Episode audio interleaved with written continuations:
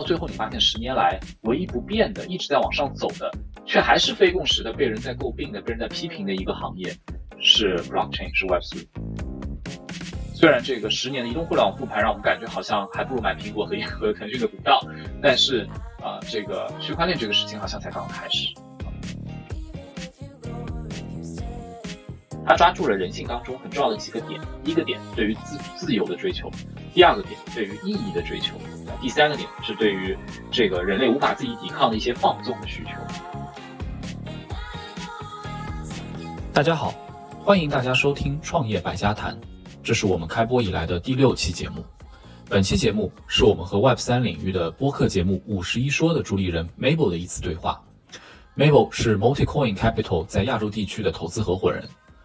这次我们的话题涉及十年移动互联网到元宇宙到消费品与品牌，当然最重要的是我们 BI 资本如何抓住下一代网络和 Web 三的投资机会，以及我们在五月份即将举办的 Global Web Three Demo Day。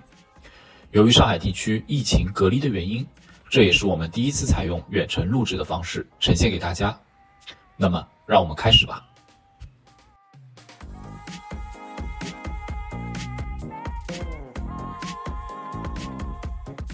啊哈喽，大家好，我是 Will，谢谢 Mabel。然后这个对我来自于 BI，然后 BI 原来的这个英文全称就是 Bertelsmann Asia Investments，所以就是说我们其实是一个呃这个和贝塔斯曼高度相关的一个呃投资的机构。然后贝塔斯曼是欧洲最大的媒体公司，我们下面大概有电五六十个电视台，世界上最大出版社和三万多万首歌。然后也是目前来讲在 Web 三领域全球来讲是非常呃热闹的一个状态，因为我们旗下的大概有三十多个。部门都有跟啊 NFT 还有 Web 三有关的项目在在进行，所以其实从全球视角，我们已经非常的这个 in Web 三了。但是在中国呢，呃，我们也在积极的从一个 Web 二的互联网投资的方向机构往一个 Web 三角度去看啊。所以这是为什么今天来跟 Mabel 探讨一下呃我们过去的投资的一些看法，然后以及说未来我们我们希望在 Web 三里面有有什么样的这个建树。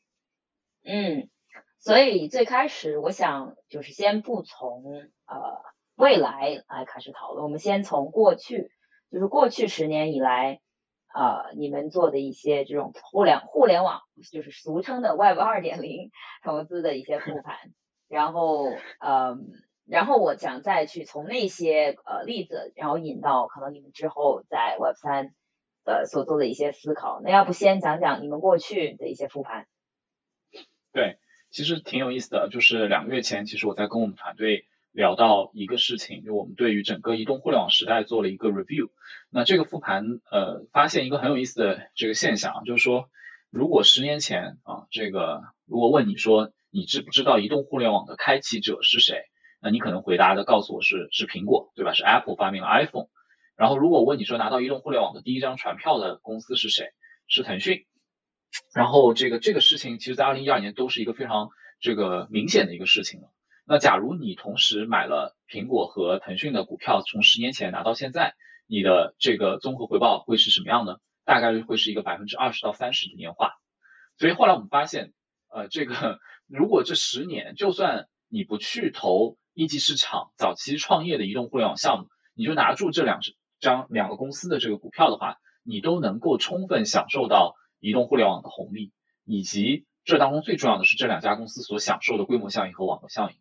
所以我们就会发现，过去十年来，也许对于很多的人来说是有两种生活方式的选择。一种生活方式可能是学段永平，说我持有这些东西持有很久，然后百分之二三十的 IR，并且很高的流动性。另外一种呢，生活方式就是你要在一万个一级市场的 VC deal 里面去找一个拼多多，找一个快手，找一个头条。那可能这些公司我列出来也不会超过十家，也就是说你可能要在几万家公司里面找不超过十家的这样的机会，这是另外一种生活方式。所以后来我们就在想，为什么这十年来我们要选择另外一种生活方式，而不选择持有 Apple 十年？也可能我们的认知也没有到段永平那个层面，但是这个是为什么呢？然后回想到一二年，我又想到另外一件事情，就是一二年也是正好我去看交易所的时候，所以那时候无论是火币也好，比特币中国我记得，然后当时在杭州还有长假这些特别这个资深的这个在这个区块链领域资深的人。你就发现，哎，一二年到现在，我回顾了一下，发现整个行业的这个 market value 是一直在往上走。虽然中间有很多的 up and downs，但是整个行业变成了一个目前来讲月活可能有个两三千万 MetaMask 用户，然后市值有个两三万亿美金的这个体量。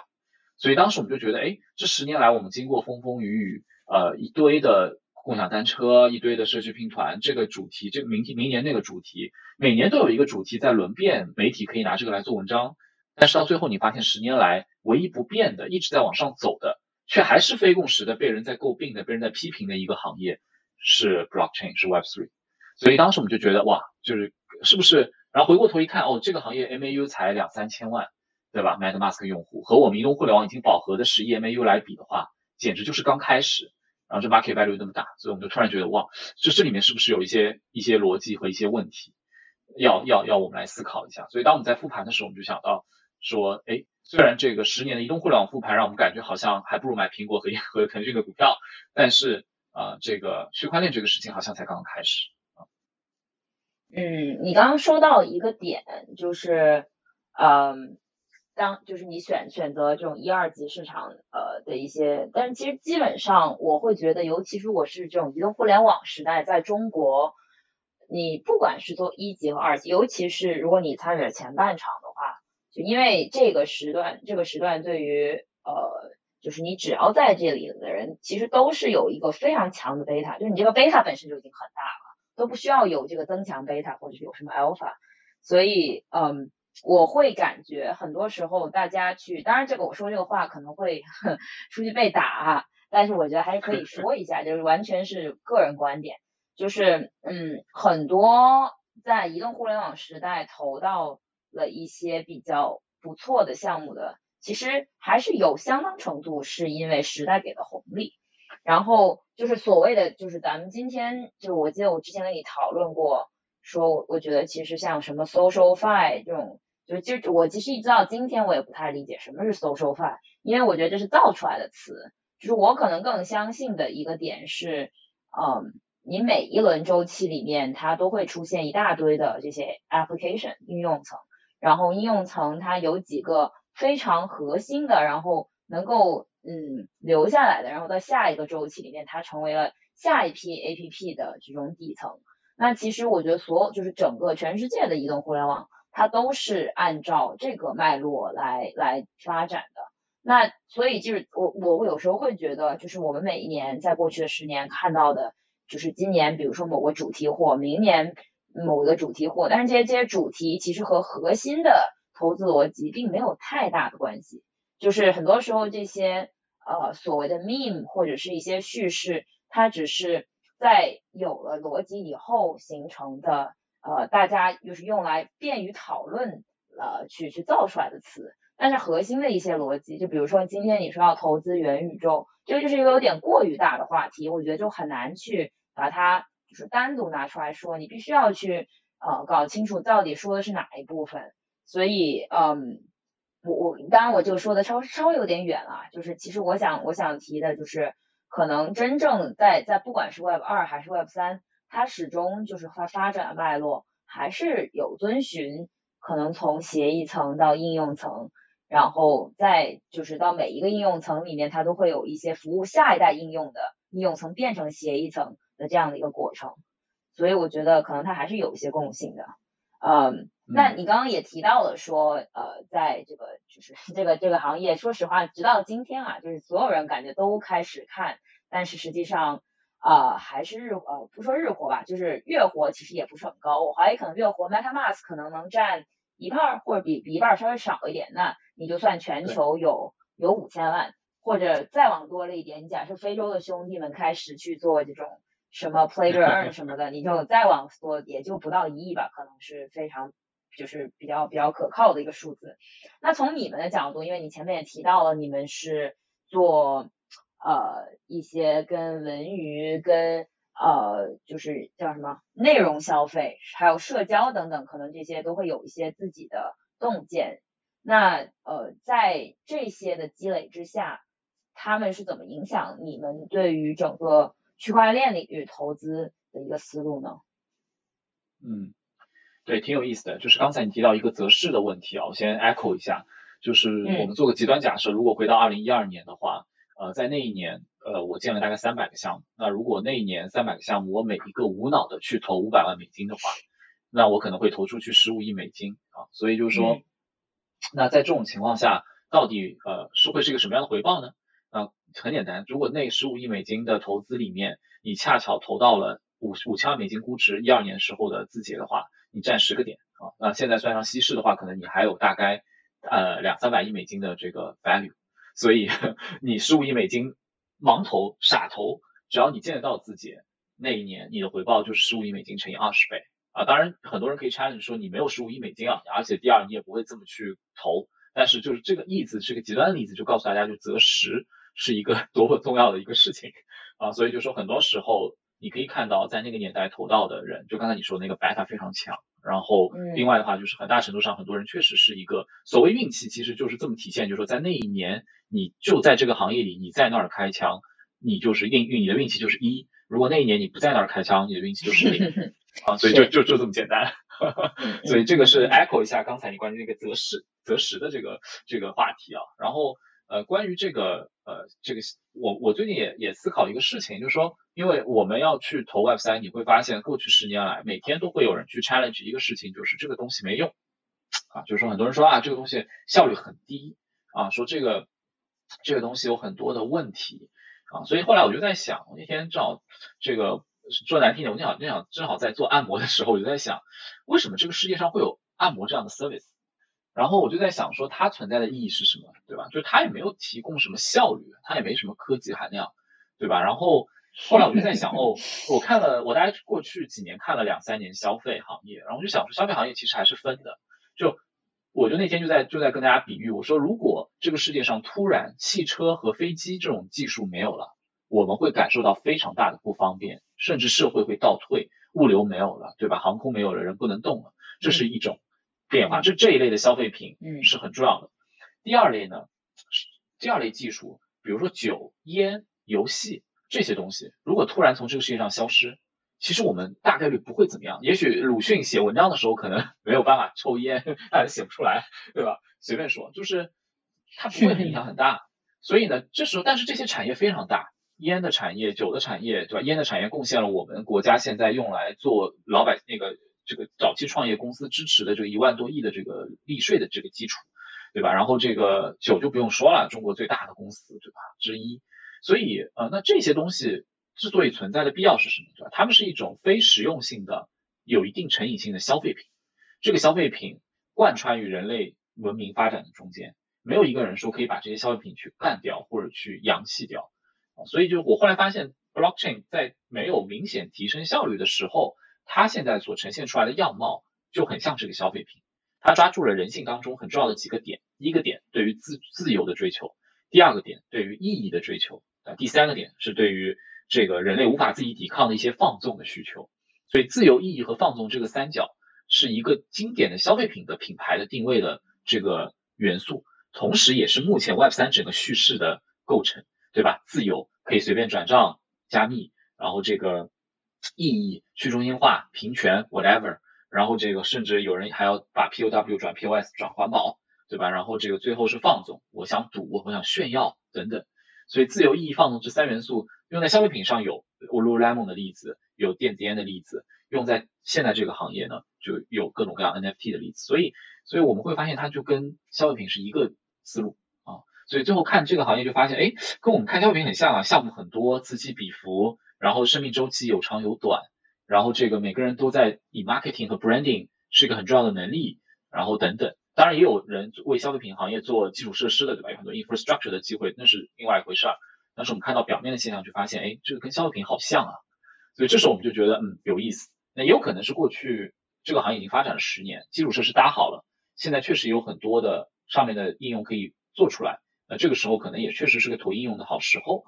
所以这就跟中国的消费品行业是一样的，哎，抖音、快手、电商直播、小红书这些基础设施搭好了，所以哎，一下子当年就有完美日记，半年、一年就做到非常大的规模的这样的一种可能性啊。但是是否长久，我们先暂且不论。但是现在这个现象，如果用消费品思路来解读的话，还挺有趣的。嗯，我。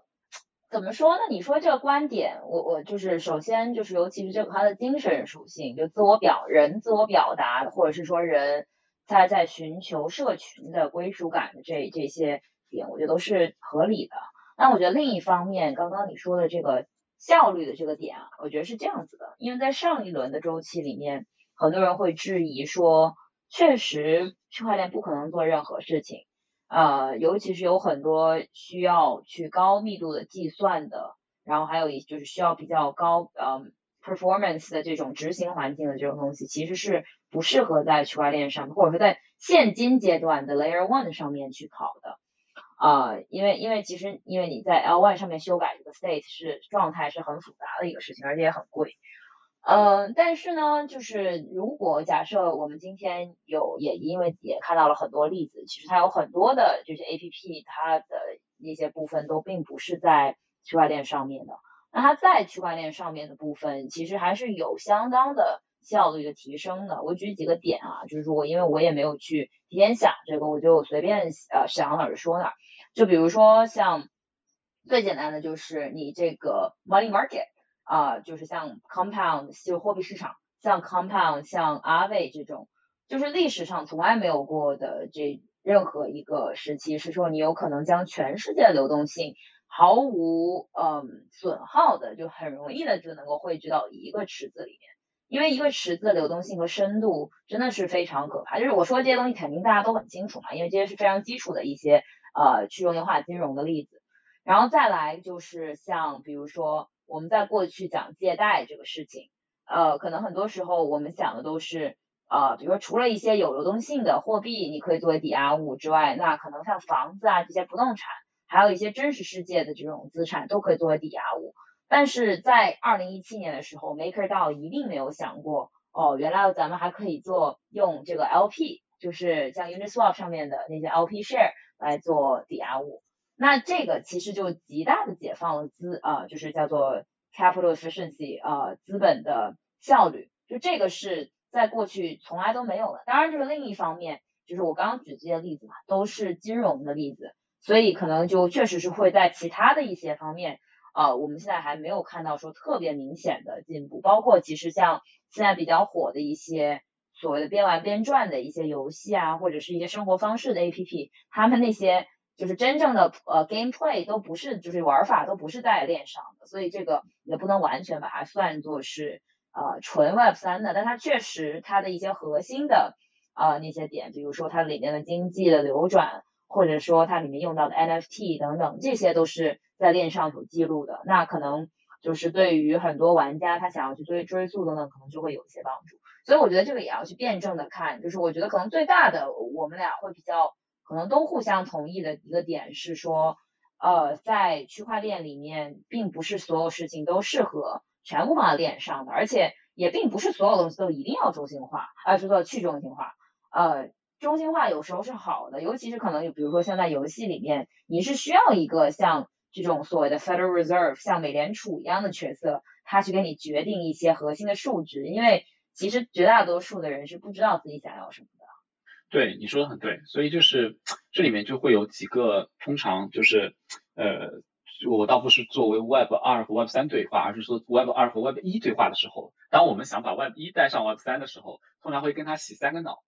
第一个脑呢，就是说，呃，我从来不建议用一个逼仓为良的思路。什么意思呢？就是这个比特币一定要买东西啊，就很多人先上来就说，哎，比特币不能买东西，价格波动。我说新东西的产生就不一定是用来解决老问题的，对吧？我说这个如果要买东西，你用法币买挺好的，比特币就是用来解决新问题的，或者以太坊用来解决更新的问题的，所以千万不要逼仓为良啊。所以这个是一个第一个思路。然后第二个思路就是刚才你说的那个中心和去中心，也是这个问题，就是千万不要走极端。没有人想活在一个极度极端的世界里，什么东西都是中心，什么东西去中心。请问你要一个极端民主还是一个极端独裁？其实没有人都要的，这这两个东西都会出问题的。所以，所以这个这个又是第二个思路。第三个思路呢是说，我说从时间线维度来看，说的难听一点，可能二零一二年我进我进这个行业看交易所的时候，我觉得所有人都不合规，我觉得所有人都是骗子，都是坏人。然后到现在，我发现，哎，好像有百分之八十的人是骗子，百分之二十的人是 builder，是好人，可能还百分之二的人是 hacker，对吧？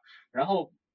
所以我觉得说，哎，这个比例在变，所以这个时候你拉长时间线，你会看到很不同的东西。你拉长时间线，你会发现互联网其实在由好变坏。它从一个过去我们 Wikipedia、豆瓣、知乎的年代，用户贡献的年代，到一个 AI driven feed 流垄断，几乎没有这个新创业空间的年代，到一个更多侵犯隐私，对吧？各国这个呃信息茧房等等各种各样问题滋生的年代，所以你发现那个好像是由好变坏，而这个行业似乎是由由坏变好，但是说比例不同而已。所以就是你拉长时间维度，你会发现看到一个时间线。所以我就说，这就这三个思路：一不要逼超为良；第二呢，就是不要走任何一端的极端，没有没有意义，较真也这这个没什么好较真的。第三就是这个呃呃叫什么？就是不要这个去觉得呃很多事情呃这个方向，你如呃一一个一个事情的大趋势，你拉长时间维度看会不同。所以，我我说每次碰到别人来跟我辩论 Web 三的时候，我们自己先坚定这个思路啊，因为没有这个思路，我们这种 Web 二的基金往 Web 三走，可能随时也会摇摆回 Web two，对吧？嗯，看清楚这三点，可能你就不太会被一些 cliche 所摇摆。所以这个是一个，反正我们用来坚定自己信心的一个方式吧。你前面刚刚提到，就是就是让 Web 一到 Web 三这个，我我就突然想到，就是其实很多我感觉，如果是纯粹像在最早有这个 Web 这个概念的时候，其实很多东西是开源的，都是协议层的东西。那他们可能就是我有时候觉得历史就是像一个正弦曲线，它就会一一直呃，或者说叫钟摆吧，它就会一直反反复复的，就是去上下。其实 Web 一的人最适应 Web 三。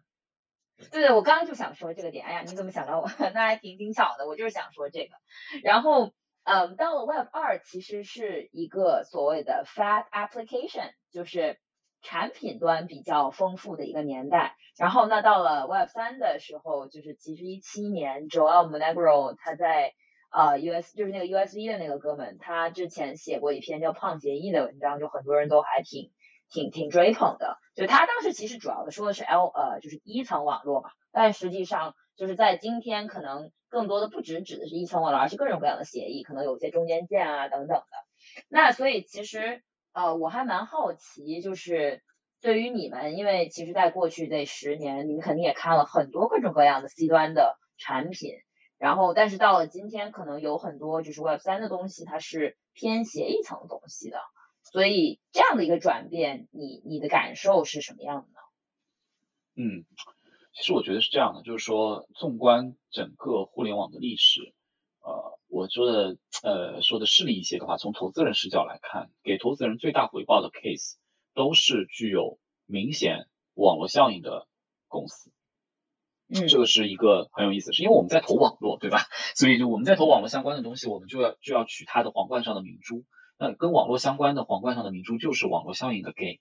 所以这个是最重要的一个一个思路。就算 Apple 其实也是一个有网络效应的公司，它虽然它可能是规模效应、网络效应、无形资产和转换成本四大壁垒全能的公司，但网络效应也很重要。Tesla 其实也应该是一个有网络效应的公司。如果它只是一个制造业，它没有办法把它的车串起来，自动驾驶越多的人使用，越多的人 benefit 这个思路给串起来的话，其实它的公司的价值也会打折扣。所以我们会认为所有的有网络效应的东西是这个时代最好的 business。所以在这个情况下，我们只是在不同的阶段找不同的 network。所以有有很多投资人可能在这个十年当中会放弃这件事情。那中间有的人就比如说可能中间我们有时间去看消费了，有一些投资人去看，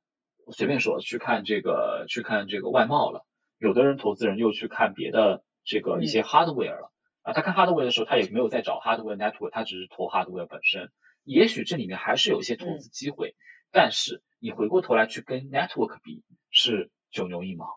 所以这个是我们一个非常坚定的东西，所以我们就要扪心自问，blockchain 这个世界有没有 network？Obviously，对吧？它 build off network，Bitcoin 是个 network，ETH 是个 network，所以有时候我们回过头来说，如果要投 Web3，是不是要先想清楚一个问题：什么时候、什么样的姿势去配置比特 BTC 和 ETH 这样的资产？因为它就像 Apple 和腾讯一样，它两张是名牌，这两张名牌放在外面，这两个 network 的 beta 你要不要？拿到，甚至很可能这两个 network 还不一定是 beta，有可能他们是 alpha，所有的人是 beta，因为所有的人都是围绕它生态转的那个 developer，就是像微信上的那些公众号一样，就是你投公众号还不如投微信，对吧？那所有人可能都像公众号一样，那可能他就是那个 alpha，嗯，所以就是说这个思考如果不想清楚。我们每我们几乎大家每个月都会来 review 一遍。就上次我也问你，我说以以太坊合并啊、二点零啊什么这个事情，到底是非共识还是不是非共识？是否被 price in？到底会不会使更多的人使用，生态更强等等？就我们就在 evaluate 是不是以太坊本身就是 alpha 啊？所以这个是一个是一个很有意思的一个思考题，就是我们在看这个行业。另外一个呢，就是刚才你也问到互联网行业发展这个其他几条支线上的一些共性，发现呢，就是说，呃，无论是 AI 也好，无论是信息流也好，比如说我们来抽象看啊，Facebook 本质上是什么？Facebook 本质上是说我把我的社会关系交给了程序和协议，然后呢，这就是这就是它的这个事情。那个 TikTok 本质上是我把我的个人的视频的注意力交给了程序和协议。区块链其实很简单，现在很大一部分的应用是我把我的金融关系、我的货币关系交给了程序和协议，所以在这个情况下，程序和协议在各个领域都在吃掉你，吃掉是打引号的，吃掉你生活当中的一部分。这个生活所有东西构成一叫一个东西叫 humanity，所以我们很相信一件事情，就是 program and protocol is eating humanity from a broader perspective。所以就说 AI 吃掉一部分，你被它控制了。你每天花十五个五个小时在刷抖音也可以，你花三十分钟也可以。然后 Facebook 控制了你的个人关系，不再由过去的那种构成方式，现在纯线上了。然后甚至你出去打个车，将来如果自动驾驶，你走的路线，你怎么上下车，也被 AI 控制，也被自动驾驶的开发者控制了，对吧？这个控制不是一个主观的行为，这是个被动行为，这是所有人一起被动的行为，因为整个 software 行业。就是在不断的自生长一个状态，它是人类文明中的一部分。所以我们后来发现，blockchain 没有那么特殊，它跟我们看到的 AI 看到的 media 的变化是一样的。所以这是一个点。第二个点呢，就是马克思的这个中学呃课程里面，我们都讲到生产力、生产关系和生产资料。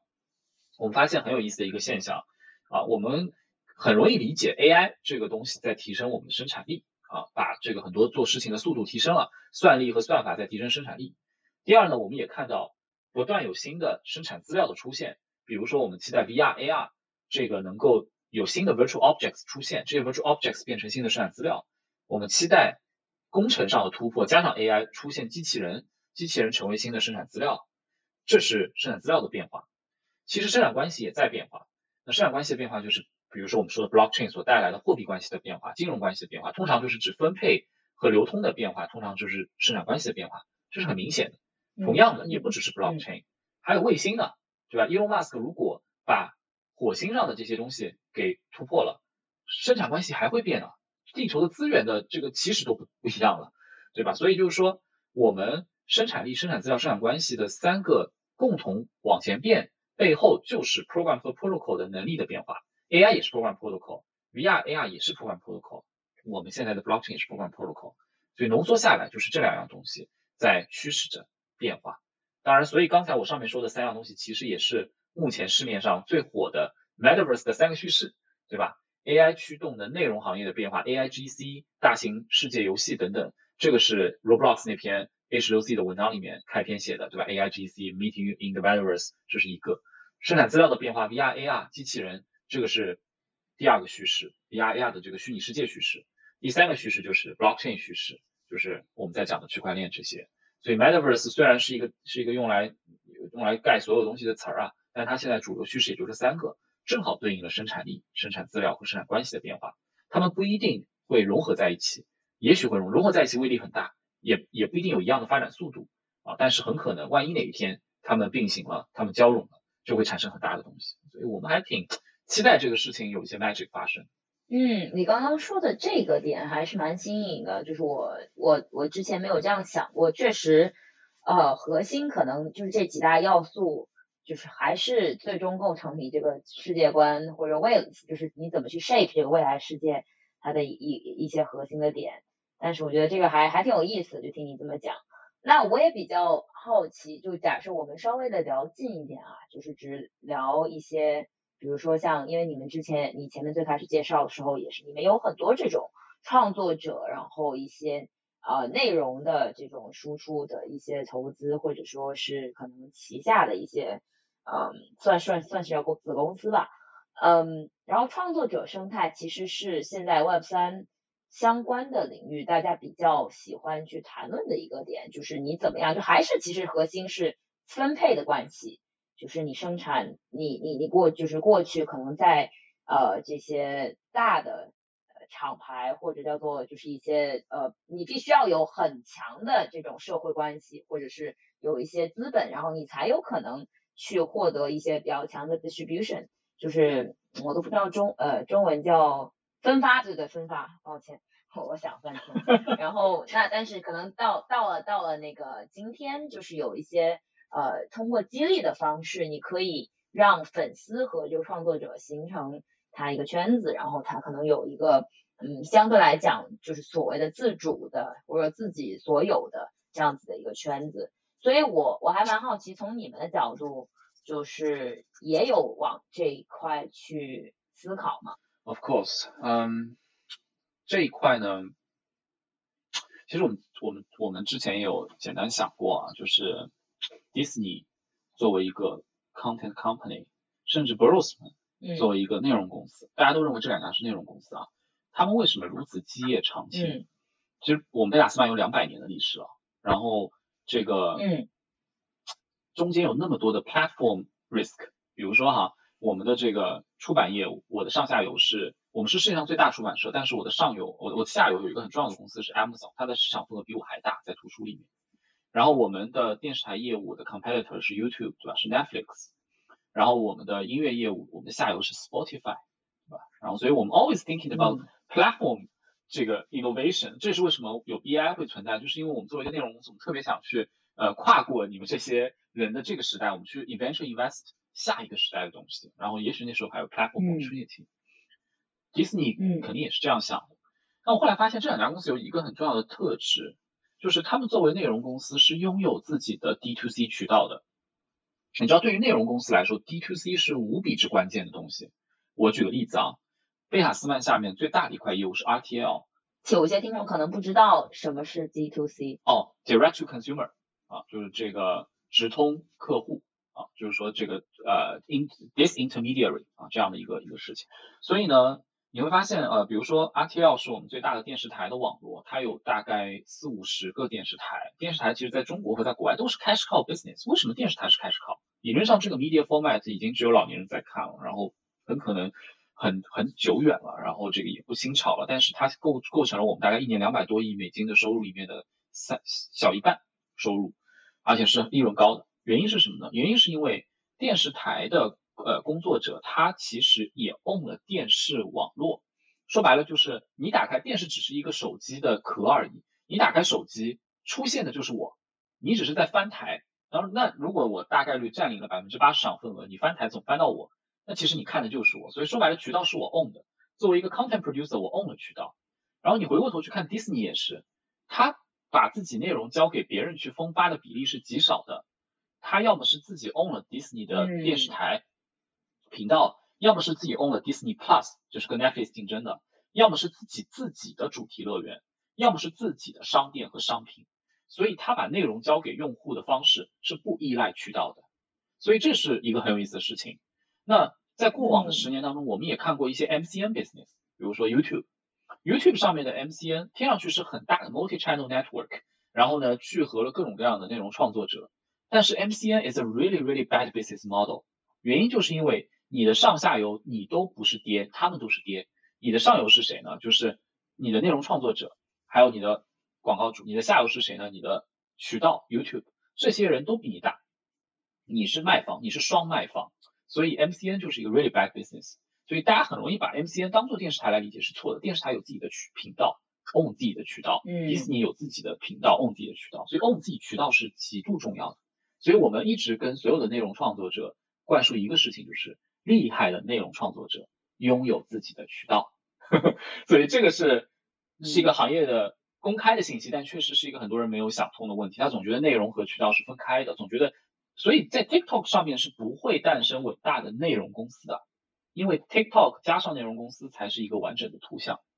所以这是一个意思。然后第二个呢，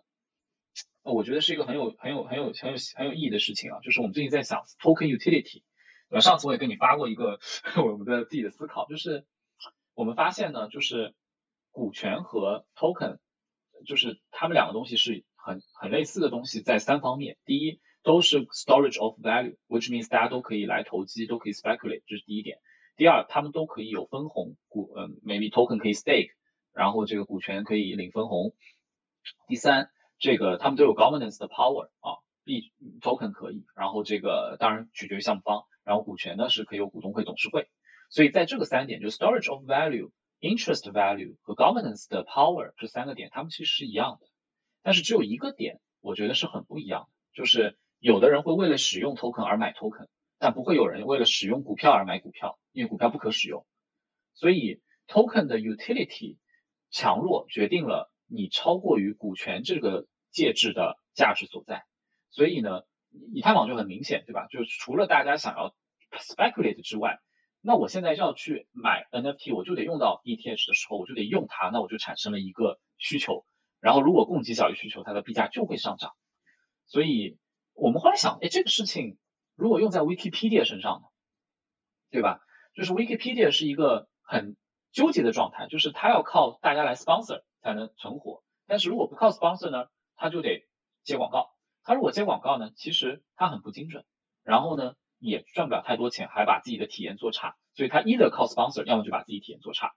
然后干扰别人信息，这也违背了他的初衷。但是大家都知道，Wikipedia 对人类来说是极度重要的一个东西，所以它的市场价值、它的使用量巨大无比，但是和它的 market value 不相称。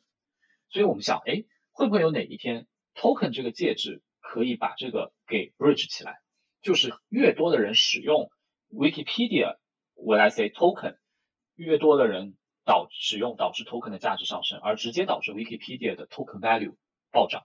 而体现出它的价值，价格发现出它的价值。所以我们就在想，哎，这好像对于内容行业是一个很大的颠覆，因为过去整个内容行业依赖一个东西，广告。但只要你依赖广告，你就必须抓流量，只要你抓流量，你就会损害内容本身的初衷。你你是为了眼球去做的，然后你配上 AI，配上大数据，就产生了现在产生的各种社会问题。但是如果不需要广告，比如说知乎。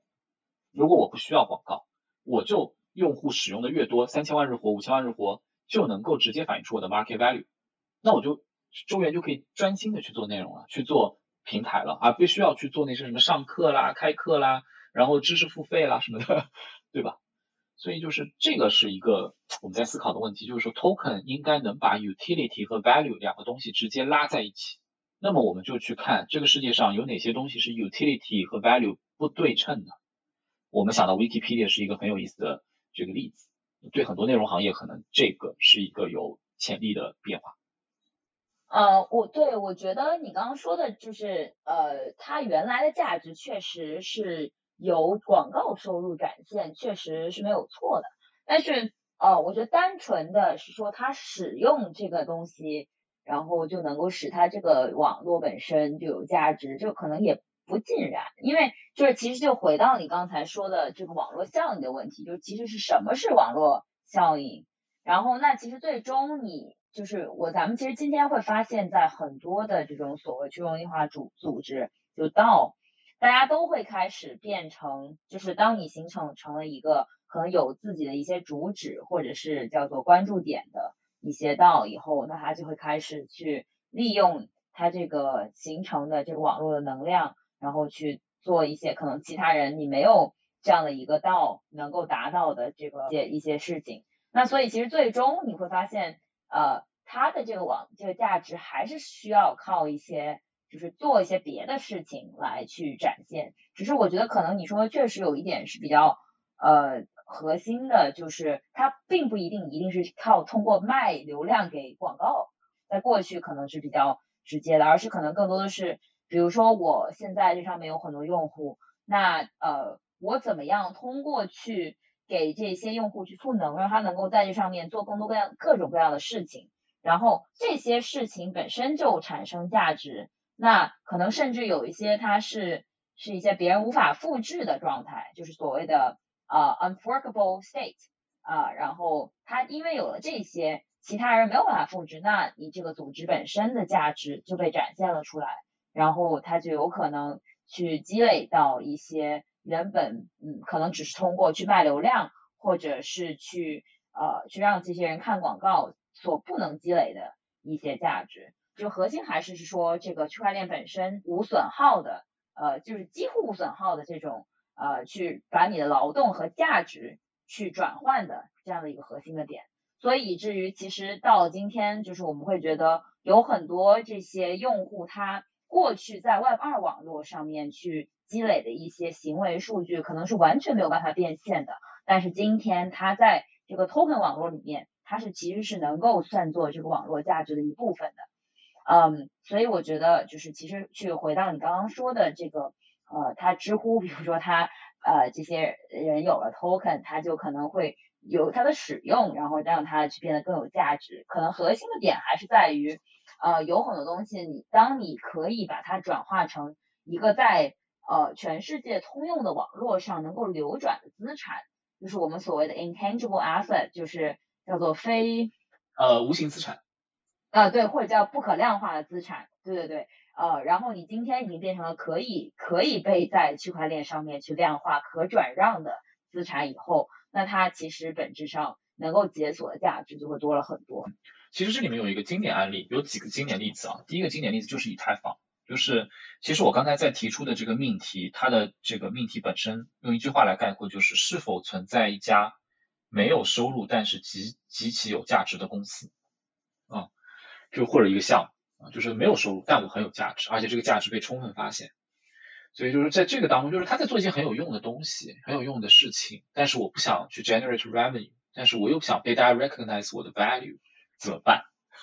所以这个是一个很有意思的、很有意思的话题。然后我就想到说，以太坊就是经典啊，以太坊是没有收入的，对吧？就是说 gas fee 是交给矿工的，矿工有点像是一个 Amazon AWS，对吧？就是这个我在提供计算啊，那我 AWS 是有商业模式的，就像矿工本身是有商业模式一样，他们是有收入的，但是 Ethereum 是没有收入的。但是呢，作为 Ethereum 的 initiator，比如说 Vision，，对吧？他的这个个人的财富和价值的体现，就从他在这个项目里的这个比例就可以体现，他就可以直接从这里面捞钱，对吧？啊，直接兑换。所以从这个角度来讲，其实它的这个 utility 这么大，但是呢，它不没有收入，然后呢，这个它也能够有 value。所以以以太坊是一个最经典的案例。另外一个案例呢，其实是我觉得微信里面有这样的一个模块，比如说哈。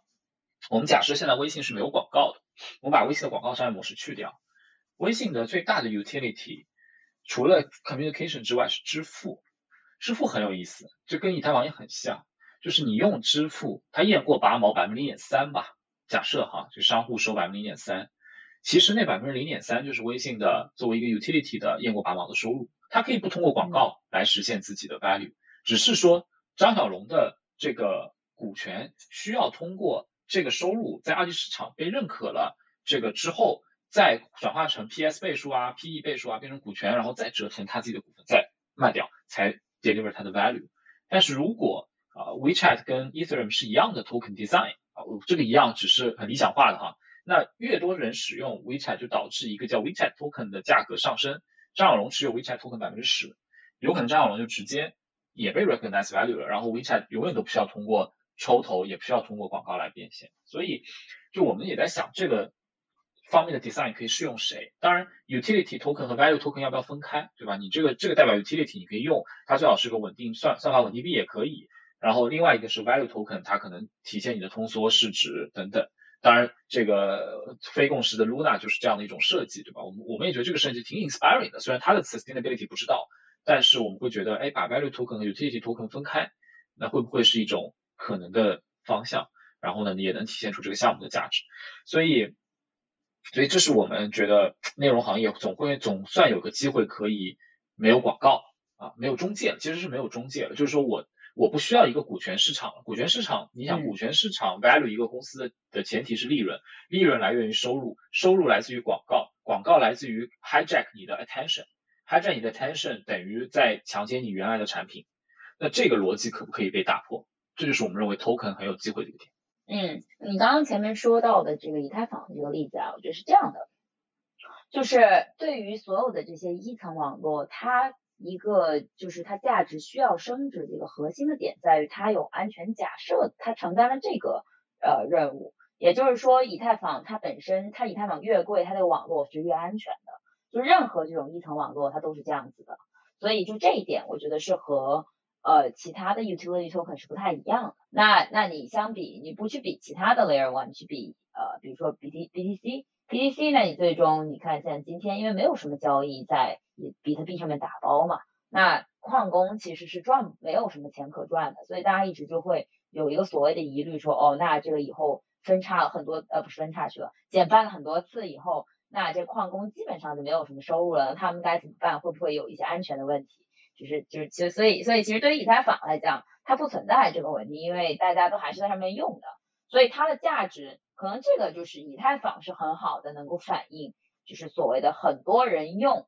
然后在上面就能够有反映它相应的价值，是越多人用，你就越去能够呃去叫做合理化它的价值往上走，因为共识最终还是能够反映它的。价值的，这这这就稍微扯远一点，就是在这个行业里面有一个很有意思的现象，就是大家会说，就是各种各样的 NFT 比较稀缺，呃呃，不，非 NFT，就是我们说那个就是传统的画儿，你越稀缺其实越值钱。但是就是在这个行业，其实很多时候是你这个 IP 越多人去了解到，并且甚至拥有，那你其实就是就是等于是让它变得更值钱，因为你每一个这个 IP 的拥有者，就是我指的叫做就是 NFT 的拥有者。其实是它都会成为一个节点去宣传，那你越多人宣传，那可能共识就越广，它的这个呃就是价值就能越高。所以这个其实是有一点反常识的，就跟大家去所认为的说，就是你只有一份儿，然后非常稀缺，然后就是才能够让它变变得比较有价值，这个其实是相反的。我觉得就还蛮有意思的。对，这个就是一个，就前两天我们在想这个价值的定义嘛，我们把价值的定义叫做一种可被交易的共识。所以这里面就是有两个条件，一个是要可交易，一个是共识，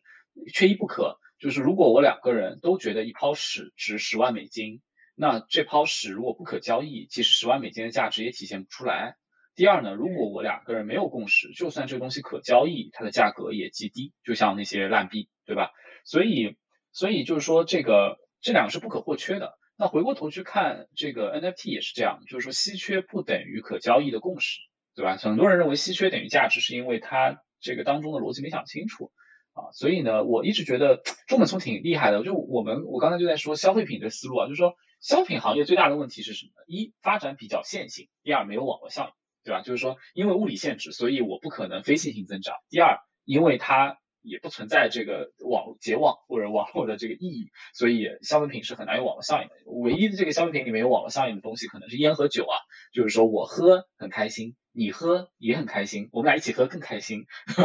然后可能或者我抽我抽这个烟，然后你在我边上，我不好意思，我给你递这个烟，你抽惯这个烟了，你再来抽这个烟，我们俩都抽这个烟，对吧？所以就是说，可能只有这两个东西有网络效应啊，但那个也很弱，很很很牵强。但是呢，比特币上的连接。对，比特币就是一个又能够非线性增长，因为它是程序和网络啊，所以它的这个数字的东西非线性增长很容易啊，边际成本为零啊。第二呢，又有网络效应，所以就是一个有非线性成长且有网络效应的消费品，太可怕了。所以这这个东西在过去历史上是没有见过的，要么是我们只见过消费品，但它没有这两个素质；要么我们见过非线性增长的东西，但它不是消费品，因为它也不够大众或怎么样。所以就在这种情况下，就会。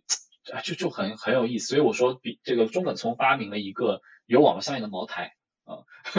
就是有可被交易的共识 啊，当然这个只是一个比喻啊。我觉得你刚刚说这个点，可能核心的就是不一样的地方在于它有就所谓的 meme，因为 meme 的传播本质上是非线性的，它一定它本身就是有网络效应的，呃，然后但是就同样的就是它。呃，在在其他的方面，它确实又有有消费品的特征，就是其实很多的这种消，但是我会觉得未来啊，就是未来一段时间，很多消费品它可能会有类似的东西，因为就就就 跳有点跳了，就是说到上一次我跟志伟聊的那个，呃，其实有很就是今天咱们对吧，所有的这些全世界范围内品牌，其实基本需求都被解决了，你剩下要解决的东西可能就是一些。呃，新发掘出来的东西，那你可能这里面叙事就很重要。叙事和 meme 其实是有一定的相关的点的。那，嗯，对，所以当你有一个很强的趋势的时候，你是真的有可能从一一直接做到一百，甚至五百或者一千这样子的方式。但是另外一方面，就是它也有自己的这个，就是所谓的 commodities 的属性，因为它是一个，嗯，没有准入门槛就。技技术上来说是没有嘛，因为你买不起一个比特币，你肯定还买得起零点零零零零零零零一个吧，就是就是如果你是六一聪的话，对吧？所以就呃这个这个点是非常有意思的，就是但是我觉得最终还是因为技术本身，呃就是让这个事情能够得以实现，因为呃就是在这个链上的传就是这种转账资产本身它是可以被切割的非常细的，所以才会有有你说的。就是又是又是本身非线性，但是它又像一个消费品，对。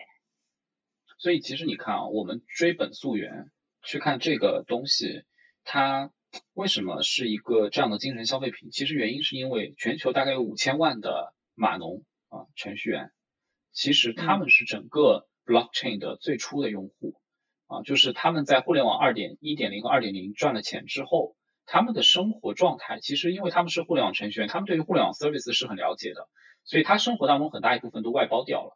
外包给各种互联网服务，他的生活也比较相对可能比较简单。然后呢，所以他的这个剩余价值非常大，而且他很可能因为他的程序员的角色，他也不会追求传统的大家去追求那些 luxury，或者说那些这个这个一般的这个消费品的这种东西。就我就 stereotype 这个人群哈，那在这种情况下，就是差不多他们有这个余力。就可以把钱花在这样的一个精神消费品上，所以我们看到 blockchain 就是最早都是程序员在这里面消费，在玩，DeFi 弄得那么这个奇怪，其实那么深奥，对吧？很多投资人都不一定搞得清楚，其实也是因为都是一帮很聪明的人在搞这个事情，所以我们认为一开始这个 market 大概在三五千万人总人的时候，差不多就是程序员经济，所以现在最大的我们的投资的 thesis 就是在于怎么样能够突破程序员经济，因为 MetaMask 也到刚才说的三五千万。月活了，全世界这该该来的程序员、聪明人也都来了。那接下来你你边上的那些大爷大妈怎么来，对吧？然后这些不知不不懂程序的文科生们怎么来啊？这个是我们现在投资很关注的一个视角，就是 MAU 从一亿到十亿这个过程当中怎么突破？那我猜 application 的 development、人性的把握、消费品方面的这种思路，这个去去做这些事情，很可能是一个切入点。然后呢？我们也希望说这里面能够投到一些有意思的东西，所以最近大家看到的那些 run to earn move to earn 的案例，其实很有意思的，对吧？很可能他们里面有一大部分人是第一次用 wallet，甚至都不知道 wallet 是什么，但是也被卷进来的是因为 sneaker culture，对吧？可能是因为都是 sneaker head 啊，然后这个被卷进来的，哎，这个就很有意思了，就开始他们可能买了这双鞋之后，就不一定再去买酒、买茅台、买烟了，对吧？这可能变成他生活当中一部分了。我们期待这种东西多发生。像你们过去这段时间。你们已经就是做了哪些布局，然后可能在未来还会有什么样的布局？呃，因为这听这个播客的有一些是自己来创业的人嘛，所以就你有什么想跟这些人去说的话，你都可以在这里说一下。对这个，因为我们其实也是相当于呃进入这个领域进行积极的投资啊，所以呢，我们我们也把我们自己当做投资人当中，在 Web 三是算创业者。那所以我们希望能够有一个创业者嘛，我们会思考弯道超车怎么超，所以我们会专注几个事情。第一呢，我们还是觉得现在市场上因为热钱也很多，这个国外的基金也募了很多很多钱，所以 as 创业者，我们就想说跟他们怎么差异化。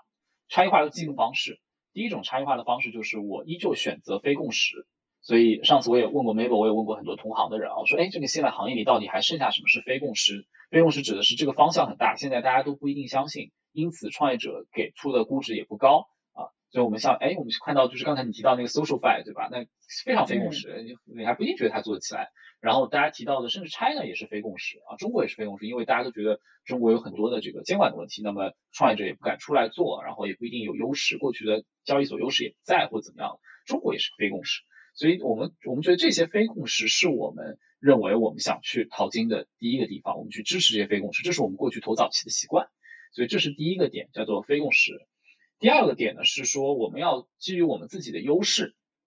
贝塔斯曼的优势是什么呢？其实我们是一个欧洲、美国的全球的媒体公司，我们在欧洲和美国都投了很多基金和项目，所以我们也希望能够把这个“一带一路”给做起来。那五月底我们会 launch 一个我们的 Global Demo Day 啊，在这个播客后面也会有个报名链接，欢迎大家点击啊。然后这个。那我们希望说能够让美中欧印的创始人和投资人，两百个投资人，三十个创始人，能够在这个 online 的 Zoom 的 demo day 上各自展现自己在做的事情。我们希望变成一个 connector，这是我们的优势。很多基金可能也不一定做到这一点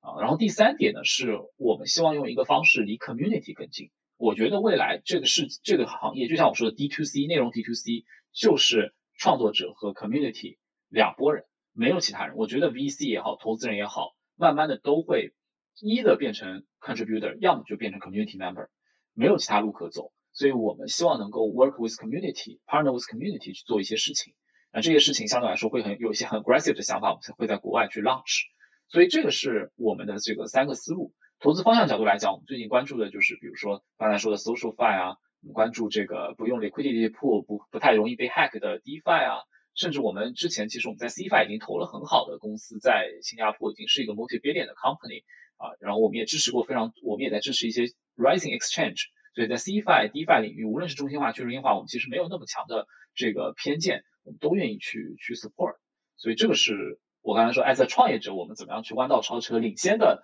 投资机构。如你们对吧？如这个 H 六 C 啊、Paradigm 这些啊，我们该用我们什么样的姿势去支持这个行业？这个这个还挺有意思。其实我我自己比较强烈的感觉是，有不少呃，就是现在在参与呃这种所谓的新浪潮的这些呃比较有年代的基金，他们其实一个很强的点就是叫做价值呃 value add 是在于它能够帮创始人去去去。呃，招人这个确实是很多呃我们这类的这种新一点的基金没有办法去做到的，因为它的网络，尤其是在 Web 二世界的网络，传统这种各种各样公司里面，各种各样的人才可能它都有。呃，当然就是诚然，我是觉得这个这个行业的一些市场或者是叫 BD，它和传统一点的这个还挺不一样的。但是确实我会觉得像开发者这种。就是这种招聘的优势是在可能很长一段时间都会是一个非常强的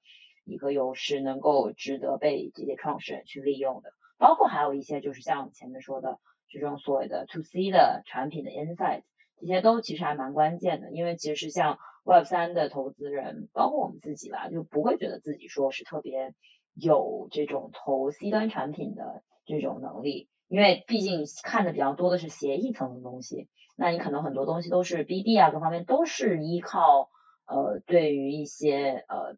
协议其他协议层或者说其他开发者的痛点去解决的问题，而不是这种针对呃普通 C 端的人的这个 insight。所以我觉得就是这这些方面吧，我觉得其实这些传统一点的基金和新一点的这种 Web 三基金之间是有很强的互补的。确实是，所以就是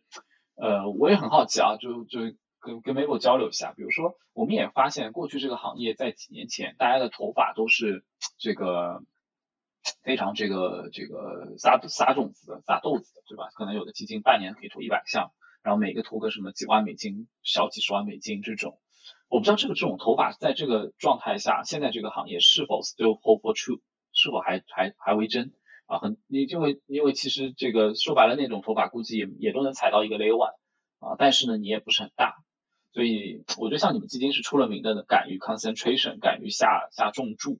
集中投资，对吧？不随便的去做那种下一一百个项目的这种做法。所以我也很好奇，在这个行业当中，这么去做需要有什么样的能力，然后以及说是怎么去判断的啊？我也问了一些人，大家跟我说，嗯，可能如果要 concentration 的话，也只有几类东西可以 concentration。第一类 layer one，对吧？第二类可能是大的 exchange 啊，然后第三大家不知道 layer layer two whatever，或者是新的 network。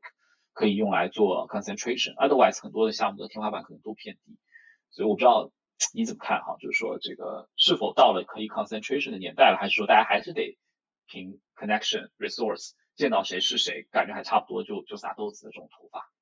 我觉得是这样的，就是其实对我们来讲，所有的项目都应该是 concentrated bet，就可能有一个比较环，就是核心的环节，其实你最开始也说了，就是你们很在意网络效应这个事儿。就是倍数高是线性的倍数还是 compounding return，这两个是不一样的。嗯，然后其实很多好的，就是我觉得呃一个核心的点可能是要知道自己不擅长什么和擅长什么。就是当你知道自己不擅长什么的时候，你可能即使这个看起来有可能有特别高的倍数，但是嗯。和你自己能够提供的价值的一些点，然后包括可能你就是当它涨起来以后，能不能继续的在上面有 insight，我觉得这些都是呃一些比较重要的去需要思考的吧，就是如果你遇到了一一些你自己其实不是特别擅长的，你能不能去 say no？就即使是说他你觉得他能够赚个比较不错的一些回报，我觉得这个是一个呃就是核心的区分吧。那但是这个我觉得是没有好坏之分的，核心可能还是说每每家的风格的问题。那可能对于我们来讲，因为我们一直是比较 boutique 的，就是人比较少，所以。所以就没有办法去说你你你去海投，然后你每个都去给他一点爱这种海王的做法，因为确实时间是不够的。所以我们可能更多的是会去先去建立这种所谓的核心逻辑，然后在建建立了核心逻辑的基础之上，去找到这个你可能觉得比较合适的项目方，然后是正好在你这这条逻辑线上面。去去搭的，当然肯定也会有错的时候啊，就是这个非常正常。但是就是就是，如果你对的时候，你可能是非常对；那你错的时候，可能你也是非常错。但是就是你 at at the end，你即使是 concentrated bet，你还是会有一个 sizing 嘛，就是你不会说把你就说难听把你底裤都输没了，这种情况是不会有的。就是顶多是说你可能确实整个 fund 百分之十，你这个 deal 投进去了，然后失败了，那也就失败了。但是我觉得这个是可以靠你的 entry valuation 来控制的。你只要进入的时间点比较早、比较合适，呃，其实基本上不太会出现说就是你把所有的本金都亏光的这种情况。所以我觉得这两点如果同时你要去子集，就是一个是你要去找你自己形成的这种逻辑，然后符合这种逻辑的项目方，然后还得他还得比较强。呃的情况下，然后第二点就是它还得便宜，这种是非常少的。所以其实对我们来讲，想要去去投一个 concentrated 是比较容易的事情，因为绝大多数都不太合适。那不太合适的原因可能是非常非常非常好的项目方，但是就是太贵了，真的投不起。就这种家小业小投不起这种，这确实有太多太多的是这样，那你没办法了，因为因为确实可能。在同等体量的这种基金里面，他们其他的人的这种基金，就是 VC 的 fund 都可能是一个 billion 起的，就是十亿起的。那这种它的这种风险的呃 敞口是完全不一样的，我觉得啊，所以就是想的方式也是不一样。但我觉得其实你并不需要去把每一个都投中，我觉得这个是没有，嗯，就是每个人他都有自己的强项和弱点嘛。我觉得接受自己哪里不行也是一种。也是一种跟这个世界相处的方式嘛，因为因为确实每个人他都有自己擅长的地方。如果你你如果能够在自己擅长的地方找到这些呃所谓的 alpha，我觉得就已经很好了。完全同意，而且从过去十年来，我们我们发现一个很有意思的东西，就是困难和非共识是一个成功的伟大项目的必要条件，它甚至不是一个选项，它是一个必然。啊，我们就没见过现在做的特别大的公司，当年没有过在 A、B 轮的阶段发展阶段非常困难的时候，这个困难可以是业务困难，也可以是投资人不认可，就是我们后来找不到没有这个东西的人，所以这是一个很有意思的东西。这个意味着什么呢？意味着非共识投资的机会永远存在啊，就是就是因为它的发展必然性导致于一定有非共识和困难，那一定有非共识困难就导致一定有我们进入的时候，所以这种投资是非常漂亮的，相之于微时。在那个时候找到这样的东西，所以为什么我们其实往往不太，我我我我最近就不太积极寻找共识啊，积极积极寻找非共识。当然也是因为在泡沫市场当中，非共识很稀缺了，非共识反而稀缺了。所以呃，这个是一个我觉得对我来说做这个行业很大的信心所在啊。所以我我很同意，就是说，那这个时候就是看说你自己的能力项，刚才你说就是你自己擅长什么，从你的擅长出发的那个探照灯照到的那个非共识的 deal 是否正好 match 你自己的能力项。然后你做了判断，而且这个是一个有觉知的判断，不是一个纯粹硬取的撒豆子的判断。那这个投资做的是漂亮的，所以我会觉得这个机会永远在啊，对于每个人是公平。来邀请你来我们的这个 Global Demo Day，对吧？然后这个成为全世界瞩目的投资。嘉宾之后，然后这个 对，还为这个东西做广告。我们希望这个播客有一个 take away，到时候把链接发给你，这个附在后面，我们也会这个推广一下。我们也希望中国项目能够再次的被世界看见吧。因为确确实整个整个 world 有点 disconnected because of COVID，because of other other all kind of geopolitics。所以我们也希望这个世界暂时不要有摩擦，然后能够被重新连起来。是的。我我最后说一句，然后我们就可以结束。就你刚刚说的这个非共识，我觉得很有趣的一点是，在 Step N 当时最早刚开始出来融资的前三个月，他们应该就是几乎都没有融到钱。呃，不好意思，John 和 Jerry，我感觉他们要打我了，我说了这个，但是确实就是没有人要投，因为大家都说这什么玩意儿，不是去步吗？然后，所以，所以你刚刚说的这个点，我觉得还挺，确实是这样，就什么时候都会有这种这种非共识的机会，就所以我觉得耐心也是一种美德嘛，对，呃，那咱们今天就聊到这里，特别开心今天跟你能够来一个周五的晚上来一期这样子有意思的，就是畅所欲言，呃，感谢 Will，好的，谢谢 Mabel，谢谢大家，谢谢。